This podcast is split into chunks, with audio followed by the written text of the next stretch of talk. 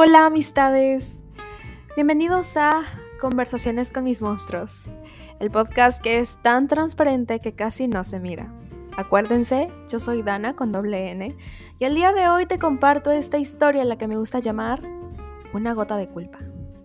¿Están listos? Vamos a escuchar.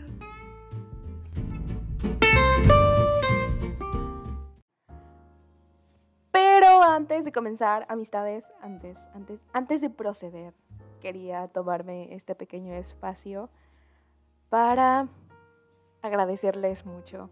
De verdad que yo no esperaba que el comeback de Dana con doble N tuviera bastante apoyo y muchas más personas de las que yo esperaba se tomaron el tiempo de escuchar. Con eso, con eso, amistades, con eso ya me basta para decir gracias. Así que todas esas personas que lo difundieron, quienes lo escucharon, me, me hicieron sentir bastante apoyada y bastante acompañada y se sintió ese mismo calorcito en mi corazón. Así que de verdad se los agradezco infinitamente y espero, espero encontrar un momento para demostrarles a cada uno de ustedes que el apoyo, em, el cariño es mutuo, es, es, algo recíproco. Así que muchas gracias. Este año en general ha sido, yo creo que uno de mis mejores años por todas las personas que han estado en él y se los agradezco y los quiero mucho y por favor, nunca se vayan.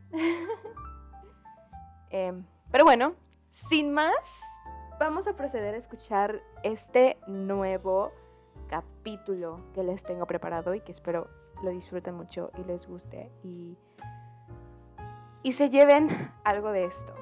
Así que, ¿les parece si vamos?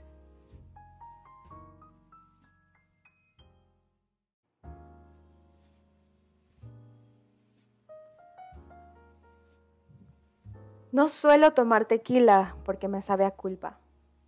Y una gota de culpa dentro de mi organismo es suficiente para desatar muchas otras emociones indeseables. Además, esa simple, pequeña gota de culpa es muy susceptible a quedarse por mucho, mucho tiempo. Y se adhiere a las paredes de mi conciencia y se mantiene presente en el centro de mi mente, martillando tan duro como un carpintero. Claro que conozco a la perfección el sentimiento de culpa. De hecho, he sentido muchos tipos de culpa a lo largo de mi vida. Culpa por haberle mentido a mis papás, por haber comido algo que en mi mente está que no debería haber comido, o cuando le hago bromas muy pesadas a mi hermano. Pero hay culpas más grandes que esas, y son tan pesadas que te drenan la energía emocional y te hacen preguntarte constantemente, ¿por qué? Esas culpas también son intermitentes. Por ratos se ausentan e incluso piensas que has logrado dejarlas ir para siempre, pero luego regresan y te devuelven los pies a la tierra. Son culpas que no caducan, y no importa que hayan pasado dos, cinco o incluso veinte años, no se van. Explícitamente hablando, una de mis culpas más grandes lleva por nombre Angie. No es necesario entrar en detalles acerca de la razón de esta culpa. Lo crucial aquí es la persistencia de la misma a pesar del tiempo y la distancia. Es una de esas memorias que me dejan con vergüenza y arrepentimiento, y con muchas ganas de acudir corriendo hacia el Dr. M. Brown de la película Volver al Futuro para pedirle que me lleve de vuelta al pasado e intentar hacer las cosas de una manera diferente pero también me lo imagino mirándome como si fuera yo una broma y preguntándome, ¿qué hubieras aprendido?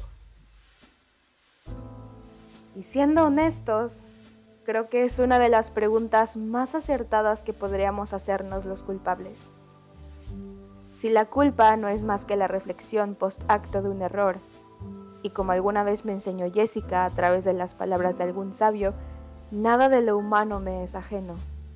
Entonces, ¿Qué podría ser más humano que un error?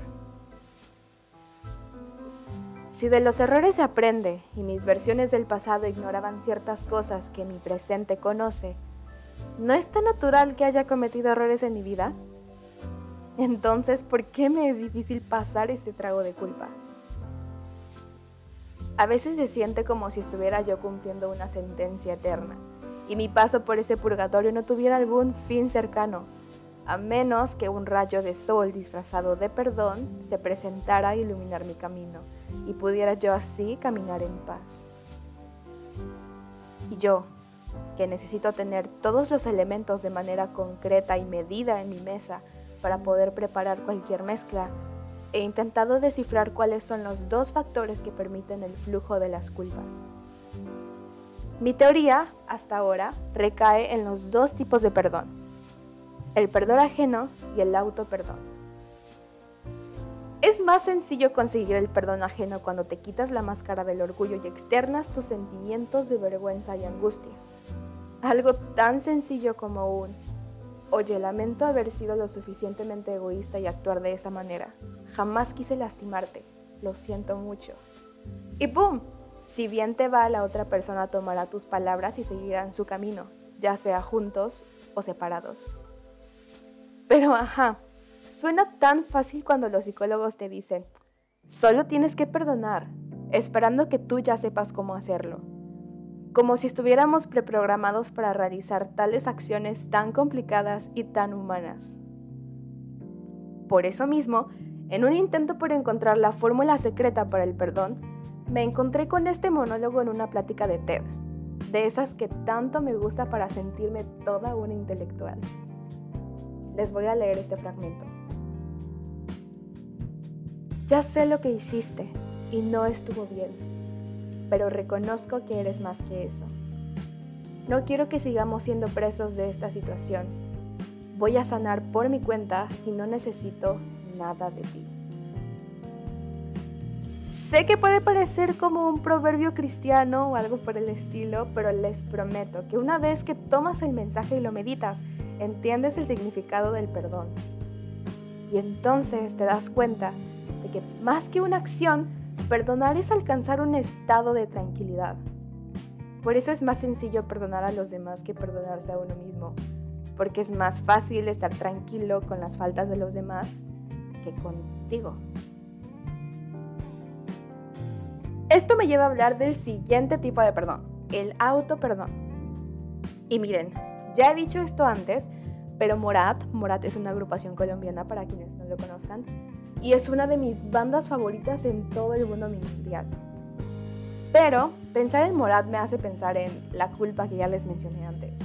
Así que, a pesar de que disfruto de la música que tienen, también me transportan a esos tiempos en donde no supe actuar de la mejor manera. Y entonces sí, canto, pero canto con culpa. Y menciono esta banda porque ellos hablan del auto perdón en su canción Yo no merezco volver. Les voy a compartir un fragmento, pero no se los voy a cantar, así que no se. Dice, no intentes perdonarme, que yo no me perdoné. Dale un respiro a mi pobre conciencia, que yo no merezco volver. Exquisitas palabras que expresan lo difícil que es dejar ir los errores propios. Y no importan las circunstancias ni el hecho de que hayas conseguido el perdón ajeno, si no te perdonas a ti mismo, jamás vas a alcanzar esa tranquilidad. pero si de por sí ya requiere de mucha energía e inversión en perdonar errores ajenos, es mucho más complicado perdonar tus propias faltas. Y desde mi perspectiva, eso sucede porque la conciencia, quien juega el papel de juez personal, no olvida. Pero hay algo muy importante que a veces dejamos ir y es por eso que arrastramos las culpas por mucho tiempo. ¿Se acuerdan de la frase fórmula que les dije hace rato? Se las voy a repetir. Ya sé lo que hiciste y no estuvo bien, pero reconozco que eres más que eso. No quiero que sigamos siendo presos de esta situación. Voy a sanar por mi cuenta y no necesito nada de ti. Pues verán, a pesar de que les dije que esto ayuda mucho a perdonar a otros, también es muy útil para perdonarnos a nosotros mismos. Vamos a centrarnos en las dos primeras frases, ¿ok? La primera que dice, ya sé lo que hiciste y no estuvo bien. Es decir, reconocer que hay un error, un fallo. Ese es el primer paso para resolver un problema, al menos desde la perspectiva del método científico. Ahora, ya reconociste el error y sigue esta parte que es, a mi parecer, la más importante. Reconozco que eres más que eso. Es decir, aprender a separar el error de la persona y darnos cuenta que nuestros fallos no nos definen. Y ese, amigos míos, es el meollo del asunto. A personas como yo, que somos expertos en únicamente reconocer nuestros monstruos, también nos es más sencillo apegarnos a nuestros errores. Y nos definimos con base en ellos. Por mucho tiempo, yo no hacía más que ver aquello que no me gusta de mí. Todo lo que he hecho mal y todo lo que he herido a mis seres queridos. Yo solita hacía crecer ese monstruo y por un tiempo eso fue más grande y más fuerte que yo. Me costaba creer que yo era siquiera merecedora de cariño y que al final todo el mundo iba a encontrar una razón para alejarse de mí. Y obviamente era el ser más infeliz que conocía. Ese creciente odio hacia mi persona me arruinaba la vida por completo y me tomó mucho tiempo de sanación y una buena ida a terapia para entender que mi pasado no me define. Tuve que salir de mi cuerpo actual y verme desde tercera persona. Ver a la Dana de 15 años y a la de 18 años y a todas las Danas anteriores a mí. Y entonces entendí una cosa. Siempre estamos tratando de ser la mejor versión de nosotros mismos. Y lo que entendemos ahora que no sabíamos antes lo aprendemos en su mayoría a través de la experiencia. Dana del pasado estaba haciendo lo que creía que era lo mejor que podía hacer y después aprendió que no fue la mejor decisión. Pero esa es la clave. Aprendí. Y estoy segura de que mi yo actual reaccionaría de una manera totalmente diferente. Mejor. Porque ahora tengo el conocimiento y las herramientas que en su momento no poseía. Y cuando entendí eso, quise llorar y abrazarme y pedirle perdón a Dana del pasado por tanto odio. Y aún, aún estoy en el inicio de ese camino hacia el auto perdón. Es algo muy difícil dejar de ser tan dura conmigo misma. A veces incluso siento que no he mejorado, pero está de más decir que el cambio no es lineal. In fact, ningún proceso que involucre a la mente humana lo es. Ahora soy una persona mejor, más feliz, y el amor que recibo por parte de mis amistades y mi familia ha contribuido mucho a reconocer eso. Así que, habiéndoles compartido todo esto, quiero dejarles con una reflexión. Escuchen bien. No eres la suma de tus errores, sino lo que has aprendido de ellos. Equivocarse es lo más humano que puedes hacer. Y si te arrepientes de lo que has hecho, solo significa que eres una persona maravillosa. No mereces ningún tipo de odio por eso. Porque de nuevo, te lo repito, no eres la suma de tus errores.